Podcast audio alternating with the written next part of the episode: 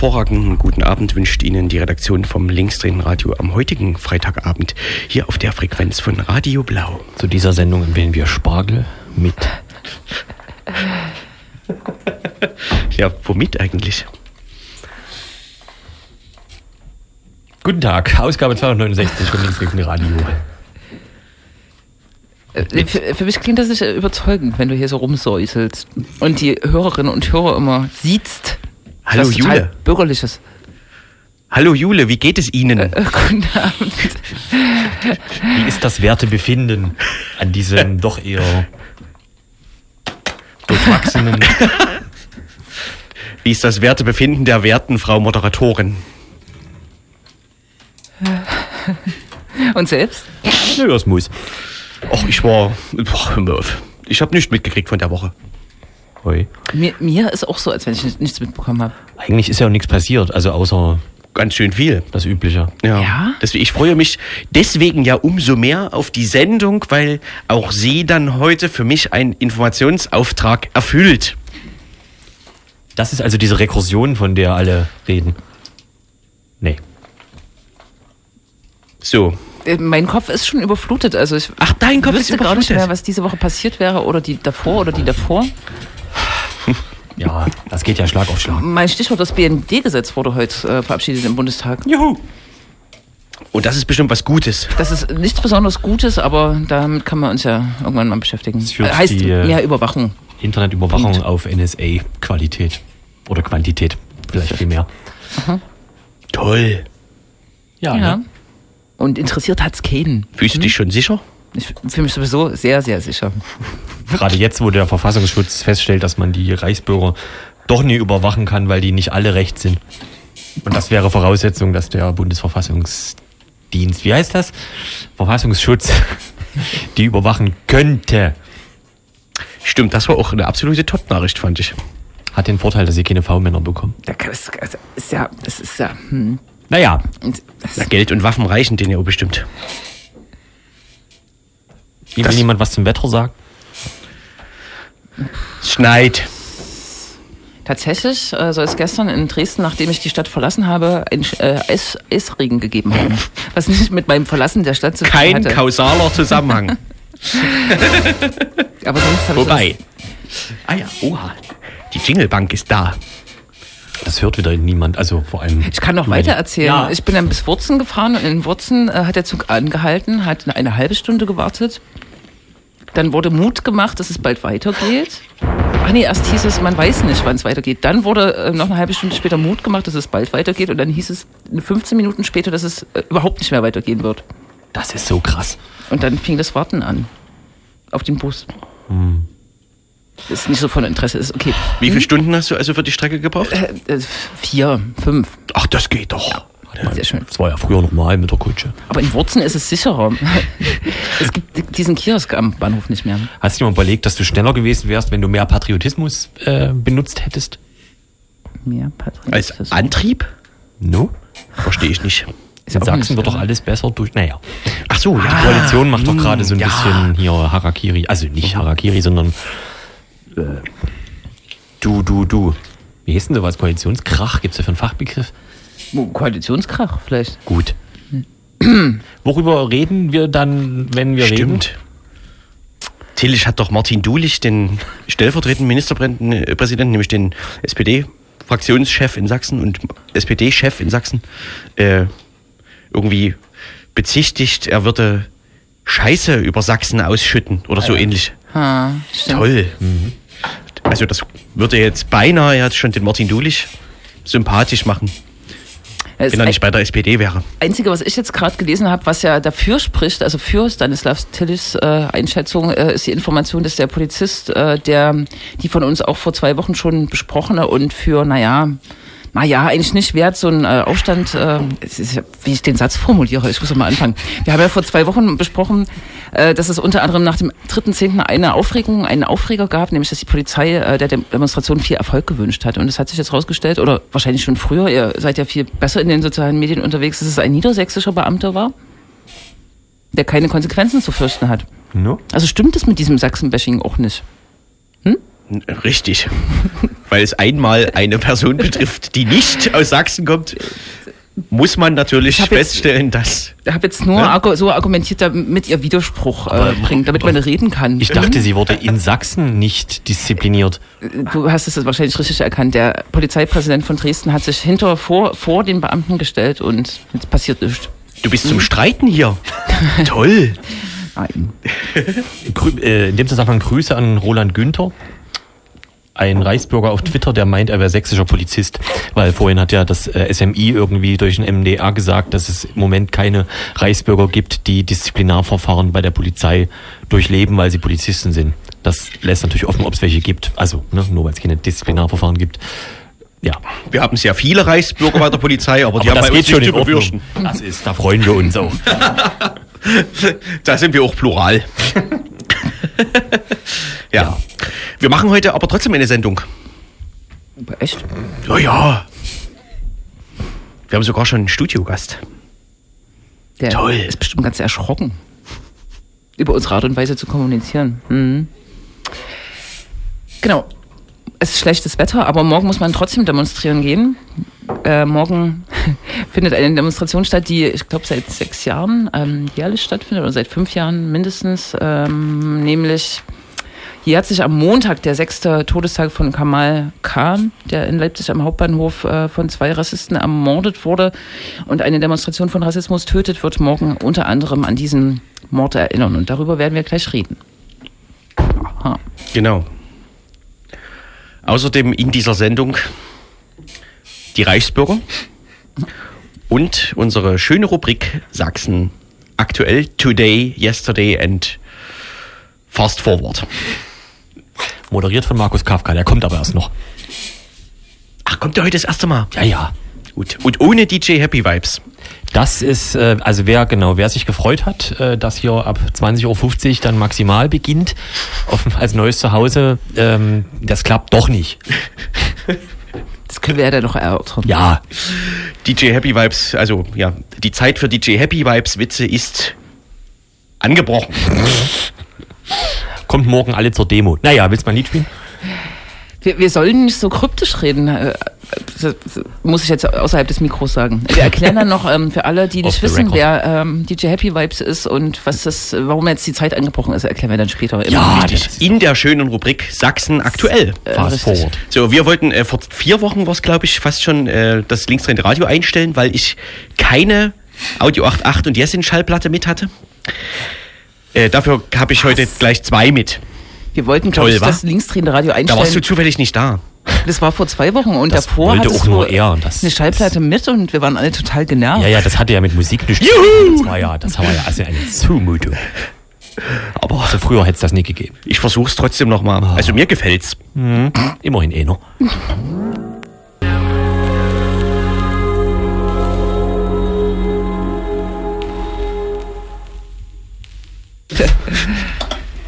Außerdem liest sich das ja besser. Ja, ja. Was haben wir gerade gehört? Man hört euch trotzdem, wenn ihr flüstert. Das ist ja das Tolle bei Mikrofon. Wir hörten den Titel Beat Conductor Brandenburg von Audio 88 und Jessin von ihrem aktuellen Album Halleluja. Mir hat sehr gut gefallen. Mir auch. Naja. Wir hören dann noch ein besseres. Okay. Ein, ein noch besseres. Aber erstmal switchen wir jetzt. Wir sprechen in den nächsten Minuten äh, über eine Demonstration, die morgen stattfinden wird unter dem Motto für ein aktives Gedenken. Äh, look, äh, Mist. ähm, ich muss noch mal anfangen. Wir werden die nächsten äh, Minuten sprechen über eine Demonstration, die morgen stattfinden wird und ähm, quasi die jährliche Gedenkdemonstration äh, für Kamal äh, ist, der ähm, am 24. Oktober 2010 äh, ermordet wurde von zwei Nazis am Leipziger Hauptbahnhof. Der Fall Kamal ist einer der positiveren, also trotz natürlich des Verlusts des Menschen und ähm, der politischen Implikationen äh, oder Motivation der Täter ähm, kam es im nächsten Jahr relativ äh, schnell zu einer äh, Gerichtsverhandlung im Sommer äh, des darauffolgenden Jahres und die beiden Täter äh, wurden schuldig gesprochen. Äh, vor allem wurde aber der Mord ähm, als rassistische, also wurde das rassistische Tatmotiv ähm, anerkannt und zumindest einer der Täter ist äh, langjährig, wenn nicht sogar lebenslang äh, hinter Gittern, während der andere relativ schnell wieder auf freien Fuß kam. Das ist sozusagen der Wermutstropfen. Trotzdem ähm, ist Kamal äh, eines der anerkannten Opfer rechtsmotivierter Gewalt in Deutschland und dieses Urteil, so kann man das vielleicht auch nochmal kurz einleiten, ist nicht ähm, Produkt einer tollen poli polizeilichen Ermittlungsarbeit und eines äh, einer gewillten Staatsanwaltschaft, sondern vor allem ähm, Ergebnis einer aktiven Begleitung dieses Falls durch äh, Öffentlichkeitsarbeit, ähm, durch Unterstützung der Familie mit äh, auch fitten äh, Rechtsanwältinnen und Rechtsanwälten. Genau, und wir ähm, haben jetzt einen Gast hier im Studio, der mit uns über den Komplex äh, rechtsmotivierte Morde, Mord an Kamal, äh, natürlich über die Demonstration, aber auch über das Thema aktive Gedenkpolitik sprechen wird. Und ich sage Hallo, guten Abend, Mario. Hallo. Ähm, vielleicht können wir nochmal rekapitulieren. Der Mord ist jetzt äh, sechs Jahre her. Ihr macht auch sozusagen jedes Jahr diese Gedenkdemonstration. Ich frage mal so, äh, was hat sich denn seit dem letzten Jahr verändert, seit äh, die letzte Gedenkdemonstration äh, stattgefunden hat? Ihr habt ja äh, auch unter anderem einen Gedenkkongress veranstaltet, der, glaube ich, zeitlich vor der letzten Demonstration war. Aber trotzdem, wie hat sich sozusagen die Arbeit weiterentwickelt bei euch zu diesem Thema? Ähm, zu diesem Thema. Ähm, zum einen gab es eine weitere Anerkennung ähm, seit in dem Zeitraum von einem anderen Todesopfer in Leipzig, äh, was offiziell auch als Todesopfer Gewalt anerkannt wird, äh, was auch sehr, sehr lange gedauert hat. Wir haben den Kongress gemacht, uns mit unterschiedlichen Initiativen getroffen, uns äh, ausgetauscht über unterschiedliche Formen der Gedenkarbeit und Erinnerungsarbeit, äh, über Probleme, die nicht nur hier stattfinden, sondern halt auch äh, woanders dazu ähm, äh, in Deutschland ähm, immer wieder passieren. Ähm, in dem Kontext halt auch mit dem NSU-Komplex, äh, nicht abgeschlossener Prozess, wo es immer noch weitergeht, was auch so äh, Hauptthema des Kongresses damals gewesen ist, äh, im Ende letzten Jahres. Und äh, was hat sich noch geändert? Ähm, der Gedenkstein für Kamal ist dies Jahr zerstört worden im Juni. Ähm, wir mussten ihn ersetzen. Auch das äh, ist eine sehr äh, bittere Geschichte, wenn man bedenkt, äh, wie lange es gedauert hat, um diesen Gedenkstein durchzusetzen. Ähm, wie anstrengend es war, gegenüber Behörden äh, diese doch sehr kleine, äh, ja, nicht so passende äh, Platte in der Nähe des Tatortes anzubringen. Äh, und wie problematisch es halt vor allen Dingen auch war, äh, diese Platte zu ersetzen, ähm, was auch einfach nicht so passiert. Daher ähm, gibt es das immer weiter zu thematisieren und da auch dran zu bleiben. Und dann natürlich haben wir eine Demonstration gemacht. Äh, du hast es schon gesagt, äh, einer der Täter ist mittlerweile wieder auf freien Fuß. Vor Gericht hat er sich immer als äh, Aussteiger und armer Ossi ausgegeben, der in Aachen keine andere Möglichkeit hatte, als Nazi zu werden ähm, und sich einer Kameradschaft angeschlossen hat, die mittlerweile verboten ist ähm, als kriminelle Vereinigung.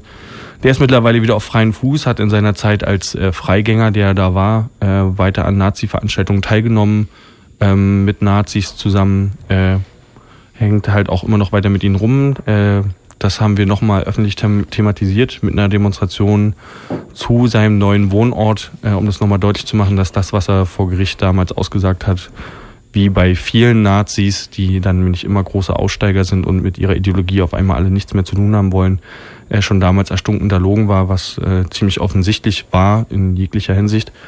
Ähm, und das halt nochmal thematisiert. Ähm, und er wird da auch weiter nicht mit seiner, mit seiner Ideologie gebrochen haben und weiter tätig sein. Problematisch ist es in dem Kontext, dass sein Vater äh, Polizist in Leipzig ist und es da immer noch äh, Sachen gibt, die in dem Prozess äh, zum Mord an Kamal zutage gekommen sind, die bis heute nicht aufgearbeitet sind. Und äh, bis dahin hat sich auch nichts äh, dran verändert. Und das äh, werden wir auch weiterhin kritisieren. Das werden wir morgen kritisieren. Das äh, bleibt auch ein Thema. Ähm, und ähm, ja, das äh, ein Punkt, der anscheinend auch dazu beiträgt, dass äh, den Part, den diese Demonstration im sächsischen Verfassungsschutzbericht jedes Jahr bekommt, äh, von Jahr zu Jahr immer größer wird, ähm, was auch so eine Thematik ist, die, mit der man sich auseinandersetzen muss.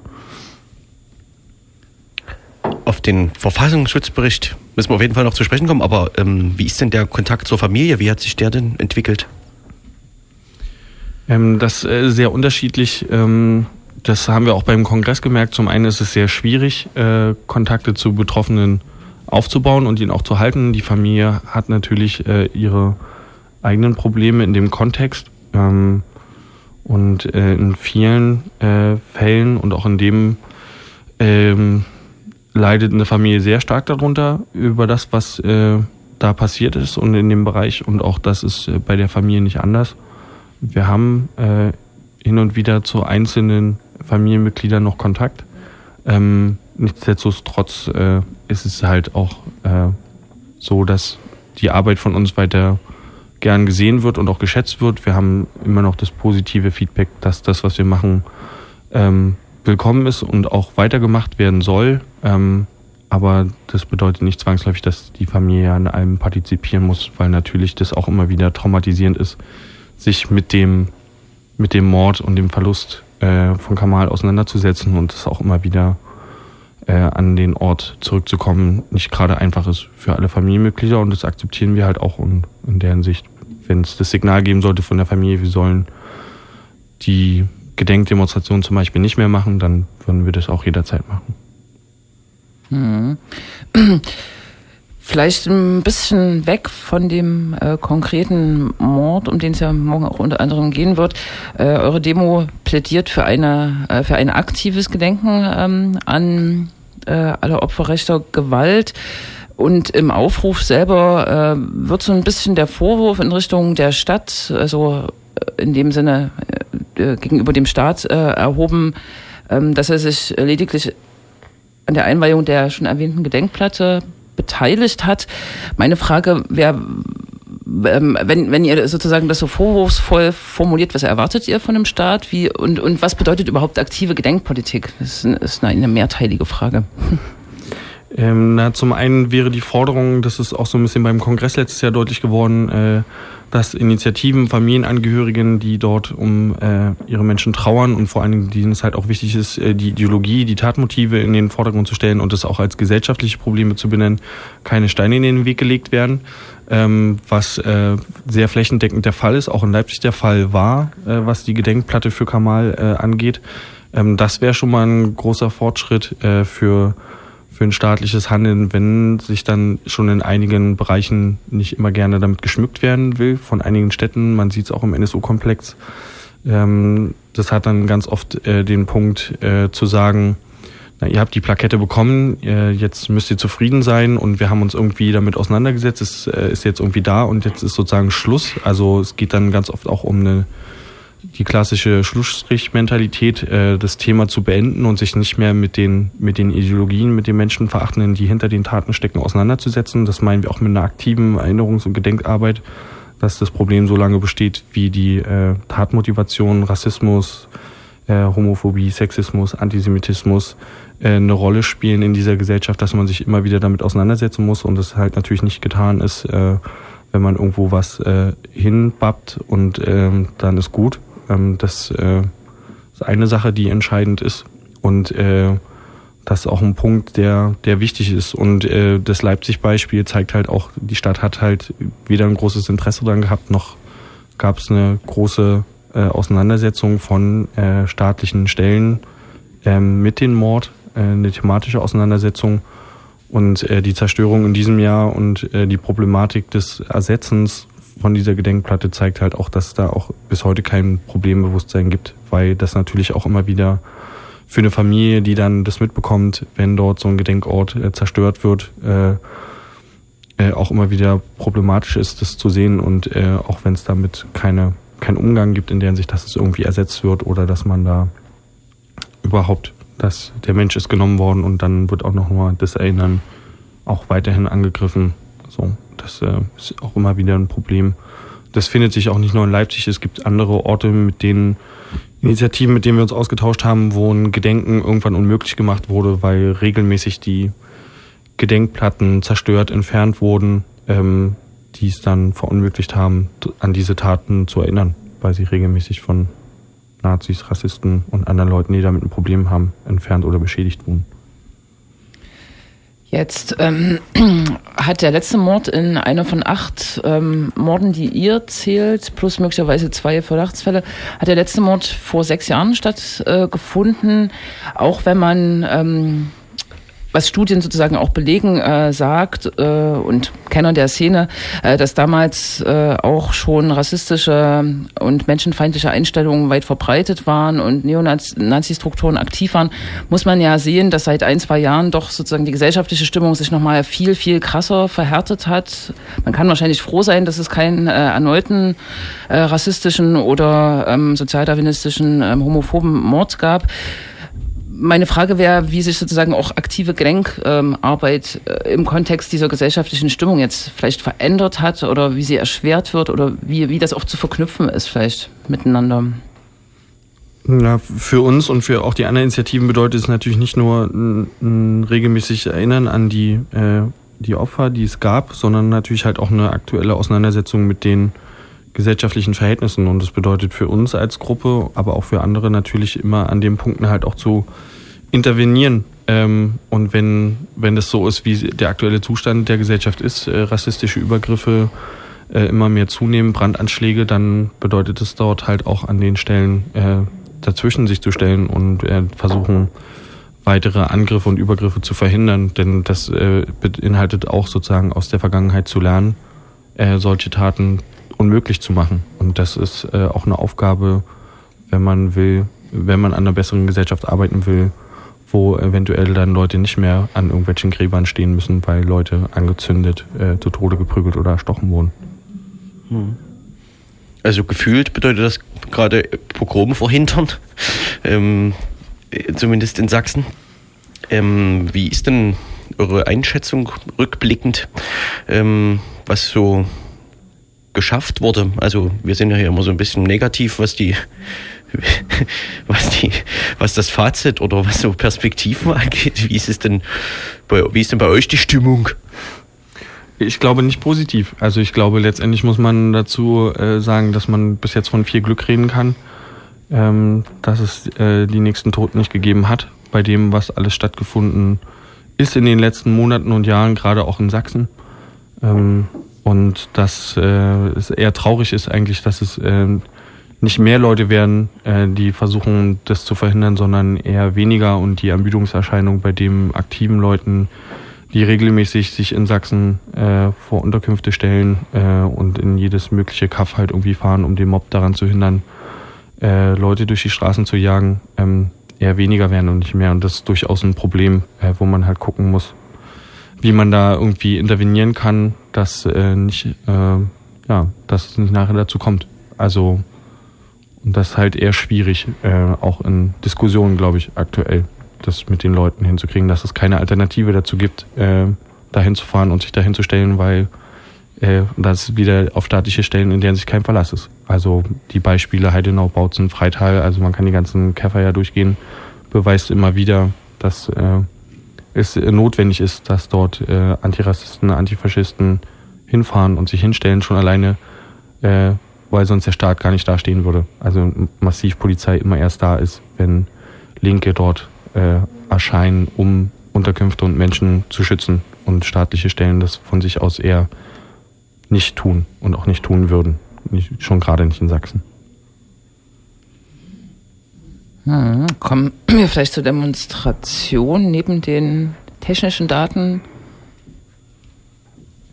Musst du jetzt weitermachen? Hatten wir das äh, Thema Verfassungsschutz äh, angestoßen? Der Verfassungsschutz äh, stuft die Demonstration schon seit Jahren als linksextremistisch ein. Mhm. Und jetzt kam ja noch der äh, Hinweis in der Vorbesprechung zur Sendung, ähm, dass ja, der Verfassungsschutz gerade eine große eine, eine Einschätzung herausgegeben hat zu antirassistischer Arbeit und Geflüchtetenunterstützungsarbeit und dort wiederum linksextremistische Bestrebungen aufgetan hat. Äh, jetzt gab es einen interessanten Artikel auf einem Leipziger Portal, äh, der da einen Zusammenhang sieht zwischen ja, äh, der Einschätzung des Verfassungs, des sächsischen Verfassungsschutzes, was die Kamal-Demo angeht und ja, diesem. Kannst du das rekonstruieren? Naja, also die Demonstration selber, äh, in den ersten Jahren ist sie immer nicht erwähnt worden. In den ersten Berichten, wo sie auftaucht, äh, wird die Initiative als nicht extremistisch beschrieben, aber Teile der äh, Menschen, die an der Demonstration teilnehmen, werden als linksextremistisch äh, beschrieben. Das wird dann argumentiert mit äh, Demonstrationsparolen, die dort gerufen werden und äh, Aussagen, die dort getroffen werden, ohne sich damit auseinanderzusetzen, äh, vor welchem Hintergrund diese äh, Aussagen dort getroffen werden. Darauf wird natürlich nicht eingegangen.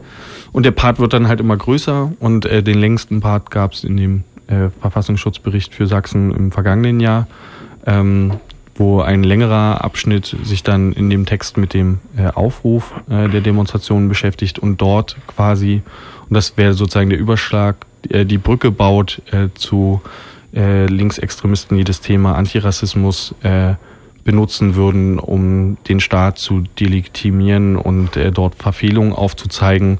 Ähm, und äh, also es gibt dann so drei, drei Schlussfolgerungen, die am Ende gezogen werden, nachdem der Aufruf analysiert wurde vom vergangenen Jahr, ähm, der als ein sehr, der als eine typische linksradikale Gesellschaftsanalyse eingeleitet wird. Und äh, das Bundesamt für Verfassungsschutz hat im August diesen Jahres eine Handreichung für äh, Helferinnen für in, in Flüchtlingsunterkünften äh, herausgebracht und in dem ist dann halt deutlich geworden, dass es äh, laut dem Bundesamt für Verfassungsschutz Linksextremisten darum gingen würde, den Staat und seine Stellen äh, zu delegitimieren und äh, als nicht handlungsfähig äh, darzustellen, dadurch, dass sie dort helfen würden den Menschen und äh, versuchen würden, an dem, an dem staatlichen Versagen deutlich zu machen, äh, was das Problem mit der Bundesrepublik Deutschland wäre und äh, im Gegensatz zu äh, sogenannten Islamisten ihm den Linksextremisten es nicht darum gehen würde, äh, dort Leute zu rekrutieren in den Flüchtlingsunterkünften, sondern allein an dem staatlichen Versagen deutlich zu machen, was das Problem mit Deutschland ist. Und wie gesagt, die Grund, äh, die Grundannahmepunkte, also zumindestens die äh, einzelne Textabschnitte kann man so schon in dem Verfassungsschutzbericht für Sachsen 2015 in Bezug auf die Demonstration in Leipzig äh,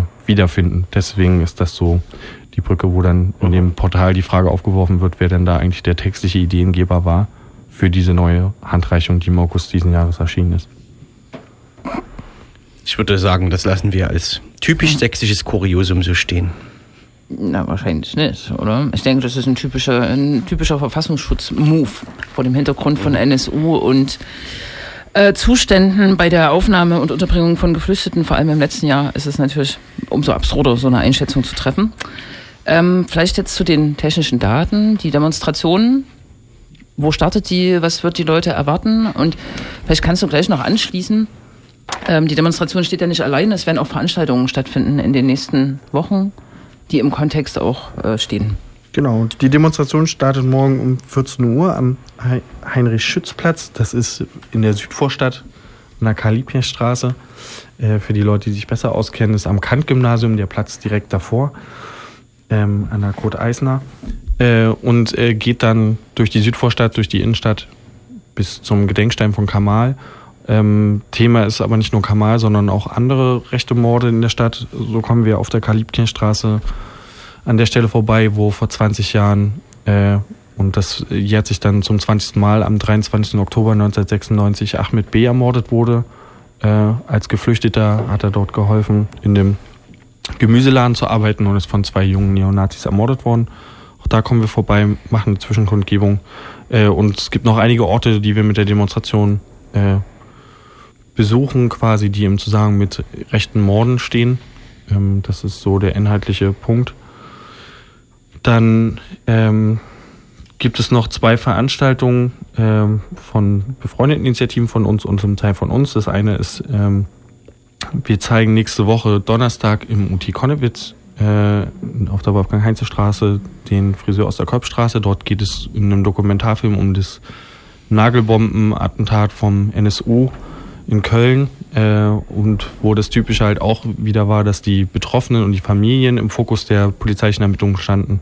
Der Dokumentarfilm äh, rekonstruiert anhand von äh, Befragungen, die den Familien und gewerbetreibenden Betroffenen in der Kolbstraße und auch in anderen NSU-Mordstätten ähm, immer wieder die Unterstellung nahegelegt wurde, dass sie was damit zu tun hätten mit den Taten ähm, und analysiert ist. Wir haben dazu noch zwei Menschen aus der Kolbstraße eingeladen von der Initiative, die das nochmal genauer berichten. Auch eine Person, die äh, in dem Film mitspielt. Und äh, der Film und die Diskussion im Anschluss danach äh, ist halt auch inhaltlich darin gemünzt, dass vor fünf Jahren die Selbstenttarnung des NSU stattgefunden hat. Und es gibt am 5. November eine Demonstration in Zwickau zu dem Thema, die kein Gras drüber wachsen lassen will und sich mit der NSU-Stadt Zwickau beschäftigt, die auch immer wieder für Schlagzeilen sorgt. Ähm, da gibt es eine antifaschistische Demonstration am 5. November, wo es auch einen Zugtreffpunkt für Leipzig gibt, 12.15 Uhr vom S-Bahnhof Konnewitz am 5. November nach Zwickau zu fahren. Das ist so der inhaltliche Punkt, den wir dazu haben. Und wir machen dieses Jahr, besser gesagt, der Initiativkreis Antirassismus macht es auch zum dritten Mal die Leipziger Rede, wo Menschen aus Leipzig zu Wort kommen, die darüber berichten, was es bedeutet, äh, in dieser Stadt zu wohnen, die angeblich immer so bunt und weltoffen und vielfältig ist, die aber von ihren Alltagsrassismuserfahrungen berichten, äh, die das Bild von dem bunten und tollen, weltoffenen Leipzig dann doch äh, in einer anderen Perspektive ähm, geben auf diese Thematik. Ähm, da kann man hingehen, sich das anhören, was es bedeutet für Menschen, die nicht als deutsch, weiß gesehen und gelesen werden im Alltag, was es bedeutet, in Leipzig und in Sachsen zu leben. Ähm, das ist am 1. November um 18.30 Uhr im Leipziger Rathaus im Festsaal. Ähm, auch eine sehr, sehr gute Veranstaltung in den letzten Jahren immer gewesen, was die Reden und Beiträge betrifft. Das unterschreibe ich. Und alle Informationen in Kurzform gibt es gegen Ende der Sendung dann auch nochmal als Jingle.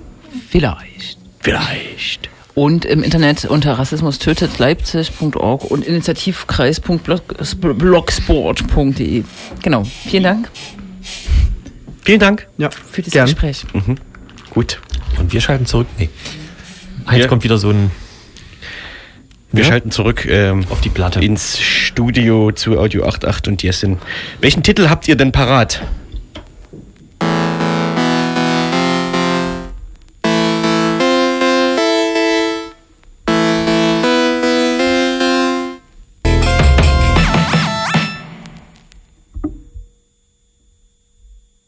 Na, Mensch, das war aber schnell zu Ende hier, die Schalte nach Berlin. Achso, ähm, die beiden Protagonisten, Audio 88 und Jessen, trudeln an einem grauen Novembertage in Leipzig ein. Es handelt sich um den 10. November und ich glaube um den Veranstaltungsort Coney Island. Bin ich mir da sicher? Nein. Wie viel hast du für diese Werbung bekommen? Eine Platte. Oder so. Schön wär's. Was ist jetzt mit Axel Stoll? Ne, Wenn ich das wüsste. Ich wollte den ja jetzt mit einbauen, Ja. eigentlich, damit, also das würde jetzt thematisch passen. 1938. Ah ja. So, 1938. Erstaunen Sie was? Äh, Reichsbürger sind mal wieder äh, ein großes Thema, diesmal sogar äh, bundesweit gesehen und äh, beliebt. Das allerdings aus eher, naja, fragwürdigen und äh, im konkreten traurigen Gründen, weil in Bayern, in Mittelfranken, in Georgen-Gmünd ähm, wurden äh, Polizisten angeschossen von einem äh, sogenannten Reichsbürger und einer dieser Polizisten, der versucht hat, diesen Reichsbürger also im, am Ende zu entwaffnen, denn es ging quasi um den Fakt, dass er illegale Waffen äh, besäße oder die er nicht besitzen darf, etc ist am Ende jetzt an diesen Verletzungen gestorben und äh, deswegen gibt es gerade eine rege Debatte über Reichsbürger in äh, Deutschland. Das, ähm, de Maizière hat jetzt gerade neulich gesagt, wir müssen da noch mal neu bewerten, ob wir da so weitermachen können, wie wir bis jetzt äh, das alles äh, gesehen haben, was die Reichsbürger angeht, weil eigentlich ähm, beobachten wir die gar nicht, weil die Reichsbürger viel zu zersplittert sind und nicht in sich homogen. Deswegen können wir die nicht beobachten aus einer Verfassungsschutzperspektive, was ganz ulkig ist, weil die Definition von Reichsbürgern ist ja theoretisch, dass sie eben zersplittert ist, weil jeder will ja irgendwie König sein. Es gibt ja wahrscheinlich, weiß nicht, ob es schon eine offizielle Statistik gibt, wie viele Könige und Minister äh, es in verschiedenen Reichshaupt in Deutschland gibt, aber wahrscheinlich sind das ähm, einige, also sprich, dass äh, die müssen ja irgendwie zersplittert sein. Ähm, das Interessante ist, dass kurz danach dann so einige Landesämter, also vor allem Polizei, mitgeteilt haben, dass da gerade so Disziplinarverfahren laufen, manche auch schon ähm, länger, also wegen Polizeibeamten, die sich den irgendwelchen Reichsbürgern zugehörig fühlen. In Bayern sind es mittlerweile vier Fälle, äh, die bekannt sind. Brandenburg hat sich jetzt gemeldet, Sachsen-Anhalt hat sich gemeldet, Sachsen hat sich auch gemeldet, hat aber gesagt, ähm, dass es keine äh, Disziplinar Maßnahmen oder Verfahren bei der Polizei in Sachsen zum Thema ähm, Reichsbürger äh, gibt. Das Schöne in äh, Sachsen ist allerdings, dass interessanterweise es schon lange äh, Reichsbürger gibt und die auch ziemlich prominent als Thema. Äh, eins oder eins der großen Beispiele ist das sogenannte Deutsche Polizeihilfswerk. Das kommt ähm, aus Sachsen. Das war quasi so eine, naja, wie will man das sagen, das Innenministerium eines irgendwie Reichsbürgerstaates in Sachsen. Die haben sich äh, lustige äh, Uniform angezogen und haben also versucht, Polizei äh, zu spielen, was so weit ging, dass in Bärwalde, das ist bei Dresden, auch wenn es irgendwie brandenburgisch äh, klingt, ein Gerichtsvollzieher von äh, mehreren äh, Mitgliedern des äh, DPOL HW quasi festgenommen wurde, mit äh, Kabelbinder äh, gef- gefesselt und vor Gericht hat er dann ausgesagt, dass er Todesängste ausgestanden hätte. Und tatsächlich hat er also versucht, bei einem sogenannten Reichsbürger ja, was weiß ich, Ausstände äh, einzutreiben. Das ist übrigens ein Bild, was sich relativ oft äh, findet. Viele scheinen tatsächlich anzufangen, Reichsbürger zu werden, weil sie keine Steuern mehr bezahlen. Äh, es gibt Wollen. da wollen, genau. Es gibt da so einen großartigen Dokumentarbeitrag über wiederum eine Reichsbürgerschaft in äh, Mittelsachsen. Das ist eigentlich eine Spedition. Die haben so Lastwagen und machen also, na, was man so macht als Spedition.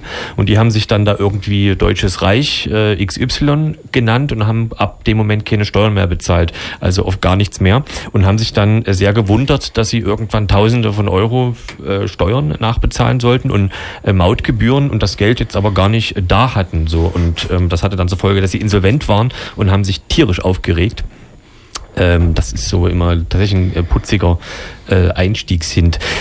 Jetzt aktuell gibt's in Dresden gerade eine aktive äh, Reichsbürgerschaft und zwar sehr mitten in Dresden, sogar mit so eigenem Büro. Also die haben eine Adresse in dem Bürogebäude. Das sieht allerdings nicht sehr, sagen wir mal, Repräsentativ. Richtig, da ist mit Edding, mit schwarzen Edding auf so einen Briefkasten geschrieben, Bundesstaat Sachsen.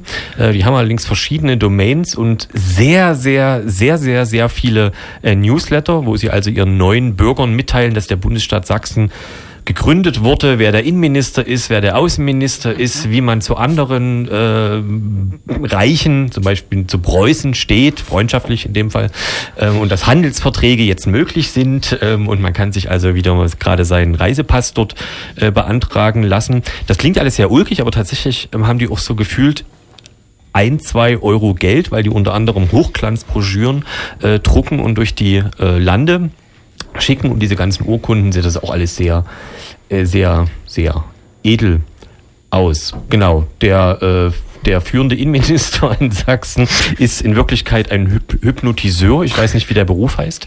Ähm, also er hat eine Hypn ja wahrscheinlich, aber er, er hat eine Hypnose Praxis. Praxis, wo man abnehmen kann durch ähm, Hypnose.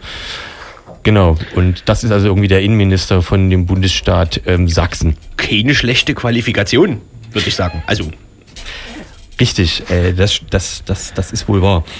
Ähm, genau. Möchte jemand etwas sagen?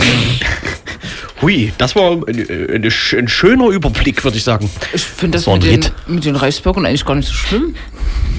Ja, weil die Ist dich ja auch noch nicht belästigt haben bisher. Su- Super, so eine Parallelrealität äh, zu konstituieren. So stelle ich mir. Nein. Ja, teilweise hat das ja was von Modelleisenbahn, aber tatsächlich, ähm, also ne, das ist so oder so Karneval. Jeder kann da mal König sein und so und und aber das hat ja diese diese absurden konkreten Auswirkungen wie dieser König von Wittenberg, der hat sich da ja so ein altes Krankenhaus oder sowas oder ein Krankenhausgelände gekauft und hat da quasi tatsächlich so eine Art naja, Staat im Staat, also so ein abgesperrtes Gebiet ähm, errichtet, wo halt dann so Leute leben und eben unter ihrem mit ihren eigenen Briefmarken und äh, was weiß ich. Feu- Feiert sich dann für jeden Mist. Also, Ja. wenn er mit seinem, mit seinem selber gebastelten Personalausweis ähm, über eine EU-Grenze fährt, dann verkündet er später, dass der Pass jetzt allgemeine Gültigkeit äh, hat, anerkannt wird. Ja, ich wollte das jetzt auch überhaupt nicht äh, Ja, ge- ja.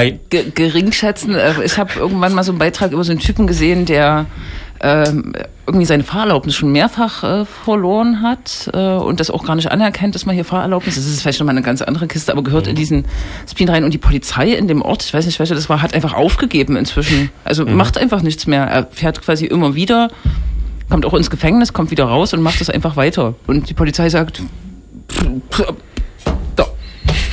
Was ja auch so ein sehr aktives Plan in den letzten, äh, Spleen in den letzten zwölf Monaten waren, äh, war ja die äh, Nummernschilder andersherum auf das ähm, Auto anzustecken, um damit schon sozusagen Kameraden äh, zu visualisieren, dass man die BRD nicht anerkannt, anerkennt äh, und dass man also einer von äh, uns, also ihn, also gleichgesinnt Gleichzeitig Äh, behaupten, ist- das sei legal, wenn ich mich richtig entsinne. ja, ja, das, das, das würde nämlich ähm, irgendwie in der äh, Dings Straßenverkehrsordnung insofern stehen, dass das dann nicht verboten ist. Das ist natürlich jetzt klar, das steht jetzt nicht direkt da, dass man das nicht auf dem Kopf. Aber Aber ist das sozusagen Produkt und oder be bevor die Montagsmannmacher angefangen äh, haben, bevor Pegida, Legida und dieser Kram angefangen hat, habe ich da immer so ein bisschen drüber gelächelt, äh, auch so über dieses äh, diese Elsässer Leute, diese Verschwörungsanhänger. Ähm. Ist das sozusagen jetzt massiver geworden? Organisiert sich das gerade? Ähm, weiß ich nicht. Ja. Oder ist es äh, genauso skurril wie vorher und wird offensiver? Keine Ahnung. Also tatsächlich durch die äh, Diskursverschiebung nach rechts, wie wir immer so schön diagnostizieren, hier gern bei uns in der Sendung, würde ich sagen, dass die einfach angedockt haben. Also dass die äh, nicht zuletzt ja auch durch die AfD, wo ja, naja, verschiedene sagen wir mal, Leute mit Nähe zumindest zu Reichsbürgergedanken gut dann auch äh, in, der Part, in, in der Partei sind, in verschiedenen Abteilungen, da sozusagen äh, ja, den Reichsbürger, den Anhängern des Reichsbürgerglaubens ähm, zumindest vermitteln, dass, dass ihre Positionen jetzt nicht völlig aus der Welt sind, sondern auch von offiziellen Parteivertretern irgendwie vertreten werden. Also ich würde schon sagen, dass die so, dass die sind so ein bisschen, die haben so ein bisschen angedockt an eben diese anderen rechten Bewegungen, die es seit anderthalb Jahren gibt.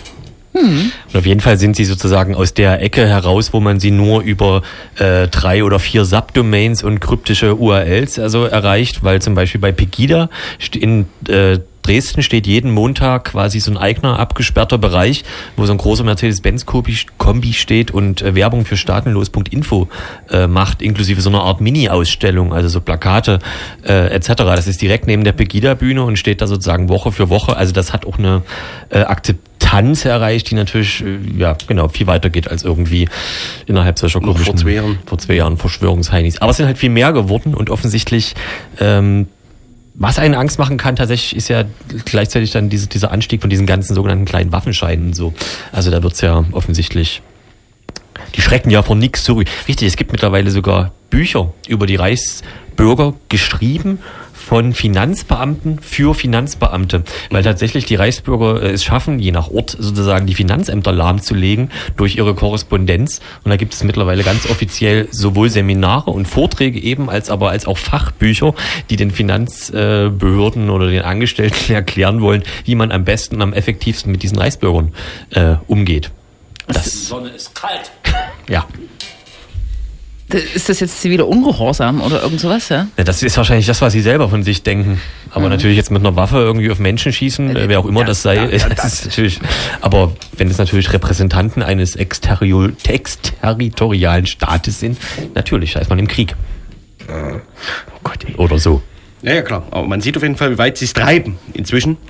Ähm, und auch das wäre vielleicht vor anderthalb Jahren noch nicht in der Massivität vorstellbar gewesen.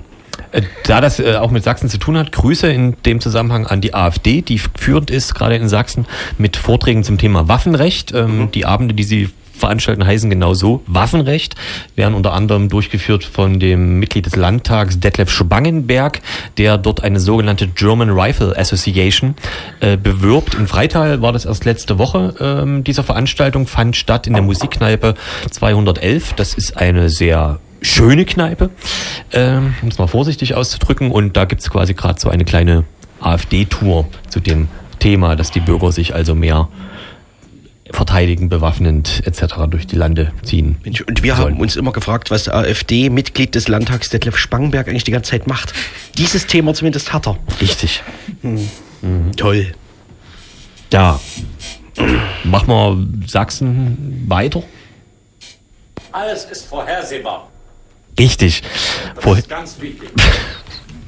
Vorhersehbar war in dem Zusammenhang auch, dass äh, gestern eine Meldung aus der Landeshauptstadt hereinflatterte, dass ähm, eine Sendung auf Radio Dresden abgesetzt wurde. Das ist eigentlich überhaupt relativ irrelevant. Allerdings wird es dadurch ähm, relevant, was es für Wellen geschlagen hat. Es ist nämlich eine 20 Jahre alte Sendung, die heißt Maximal. Die wird von einem DJ, äh, DJ Happy Vibes gemacht. Es handelt sich dabei um eine sehr na, ich sag mal, Geschmack ist verschieden, aber schlechte Sendung.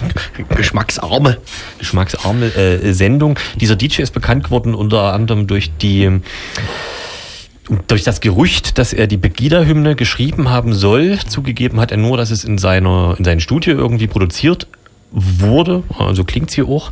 Ähm, dann war er irgendwie im Stadtrat von Kesselsdorf oder wo er halt wohnt und hat dort irgendwie eine Petition eingebracht gegen ein Asylbewerberheim und ist ähm, also ein großer Humanist. Ja, gehört auf jeden Fall seit mindestens anderthalb Jahren zu den äußerst besorgten, sehr, sehr Deutschen äh, in Dresden. Ist aber eigentlich schon Anfang, seit Anfang der 90er bekannt, nämlich über seine DJ-Tätigkeit da im Happy Hardcore-Bereich. Und ja, musikalisch hat er sich da nicht groß verändert seitdem. Vielleicht noch zu erwähnen seine tollen Produktionen German History 1 und 2, die mit Originalzitaten und Happy Hardcore die deutsche Geschichte Revue passieren lassen und äh, ja, sein zweiter Mitschnitt, der jetzt gerade erst rausgekommen ist, der nur die letzten sechs Jahre oder so abdeckt oder acht, ähm, der lässt wiederum überproportional viele sehr, sehr besorgte, sehr, sehr Deutsche zu Wort kommen. Also Er hat auch sehr besorgte Refrains irgendwie. Ähm, German History. Darfst nichts mehr sagen. Reimt sich jetzt zwar nicht, aber irgendwie so äh, Ja. schlimm. Wahrheit, nichts. George Orwell. Krass.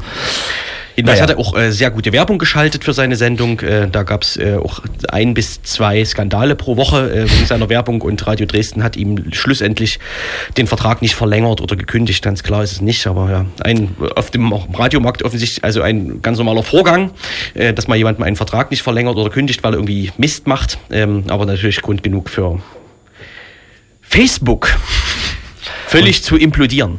Und Dresden wäre nicht Dresden, wenn es nicht morgen eine Demonstration von besorgten Bürgern, angemeldet von der Meißner Wellenlänge, vor dem, äh, vor dem Studio von Radio Dresden gäbe für die Wiedereinsetzung von DJ Happy Vibes und äh, das maximal weitersenden kann. Also morgen eine Solidaritätsdemonstration der Besorgten sozusagen. Hm. No. Darauf ein kleines Lied vielleicht, ja? Kann auch so machen.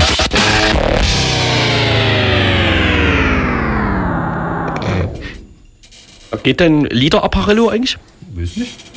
Also vorhin ging auch noch. Ach so, nur dann.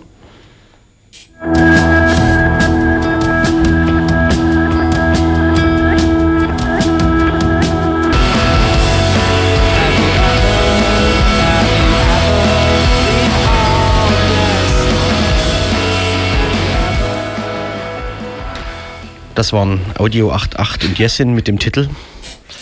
The No Twist. Den, ach, gucke. Das war ja auch ein, wahrscheinlich ein, äh, wie hieß das? So ein Musikdouble, was also, wenn man das nochmal nachspielt? Ein Cover. Ah, ja, richtig. richtig. Ein Cover. Von Run DMC, ähm, Stay Away. Nee, was? Wahrscheinlich, ja. Ich kenne mich ja mit Gitarrenmusik nicht so gut aus. Da war ja auch fast keine. War ja Hip-Hop. Richtig. Deswegen hat ja auch Konsole mitgespielt. so. Ja. DJ Happy Vibes haben wir Immer noch an. durch. Durchgenudelt. Na. Ich wollte kurz noch den fähigsten Politiker Sachsens äh, würdigen. Äh, Uwe Wohlitzer hat ähm, eine Anfrage im Sächsischen Landtag gestellt zu der Frage, warum die junge Alternative nicht im Ring politischer Jugend mitfinanziert wird und wie die äh, sächsische Staatsregierung das findet. Die hat korrekt beantwortet, dass sie mit dem ähm, RPJ nichts zu tun hat. Das ist ein Verein, mit äh, der sozusagen sich selber äh, organisiert, bla irgendwie. Und das hat aber Wohlitzer nicht zufriedengestellt. Er hat nämlich in der Selbstbeschreibung der Linksjugend gefunden, dass da unter anderem steht, wir sind Antifaschisten. Oder ich glaube sogar gegendert, wir sind Antifaschistinnen.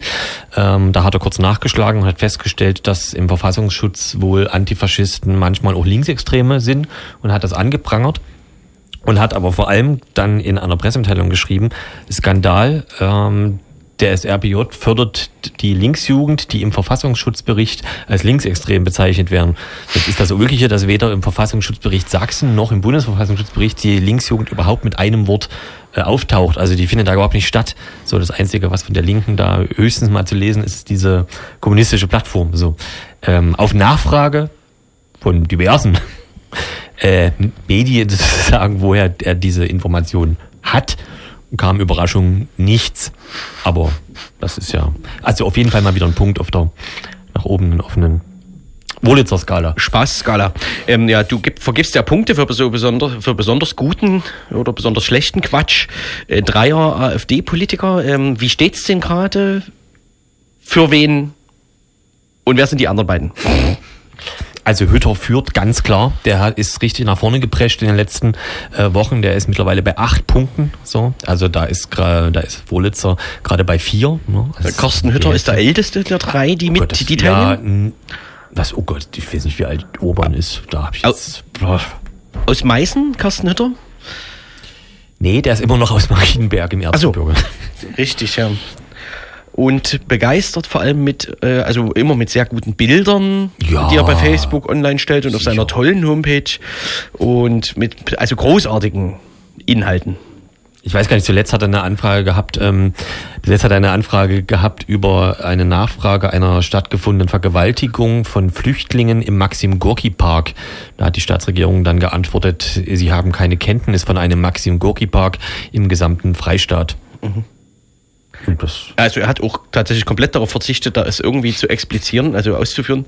Er hat weder geschrieben, äh, in welcher Stadt der Park sein soll oder wie auch immer. Dazu kann man noch sagen, dass auch dass der in der Antwort auch noch drin stand, dass ähm, in der angefragten Zeit, die er da erwähnt hat, irgendwie Mai 2016 oder so, der Polizei auch keinerlei Anzeigen oder irgendwie Daten darüber äh, vorliegen. So. Aber naja, da hätte Googeln sicherlich äh, geholfen. Genau.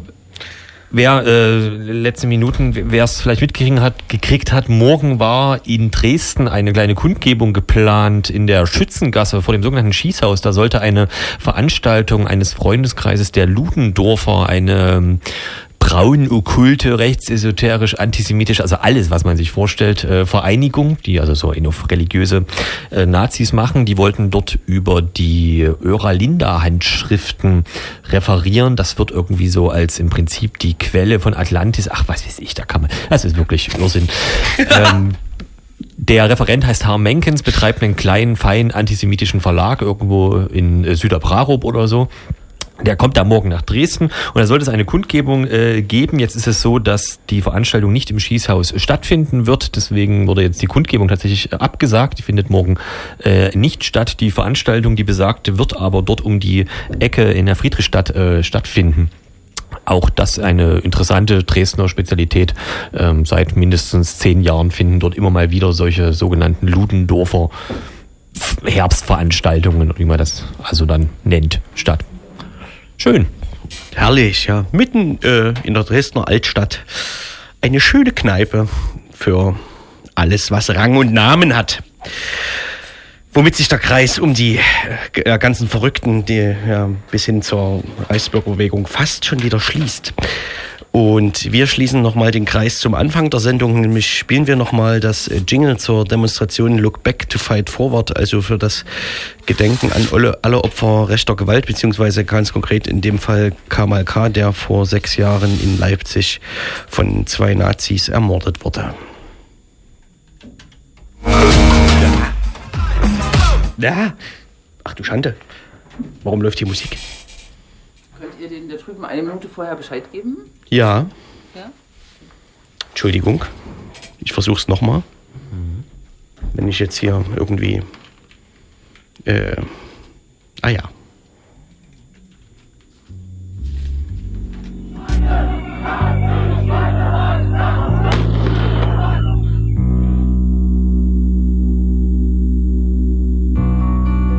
Look back to fight forward. Kamal K. in Leipzig von Faschisten ermordet.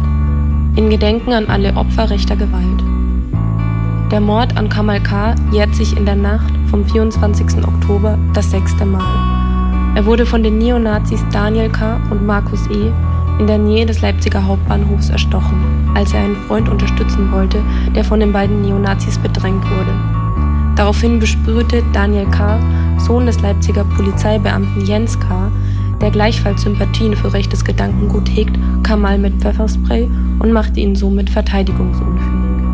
Markus E., der ein Messer mit sich führte, nutzte die Wehrlosigkeit Kamals und stach auf ihn ein. Trotz des 13-stündigen Versuchs der Ärztinnen, Kamals Leben zu retten, verstirbt er im Krankenhaus. Kamal K., Horst K., Gerhard Helmut B., Gerhard S., Klaus R., Ahmed B., Bernd G., Nuno L., Thomas K., Karl-Heinz T. sind seit 1990 in Leipzig durch rechte Gewalt gestorben. Alle wurden aufgrund von rassistischen, sozialdarwinistischen oder homosexuellen feindlichen Einstellungen der Täter ermordet.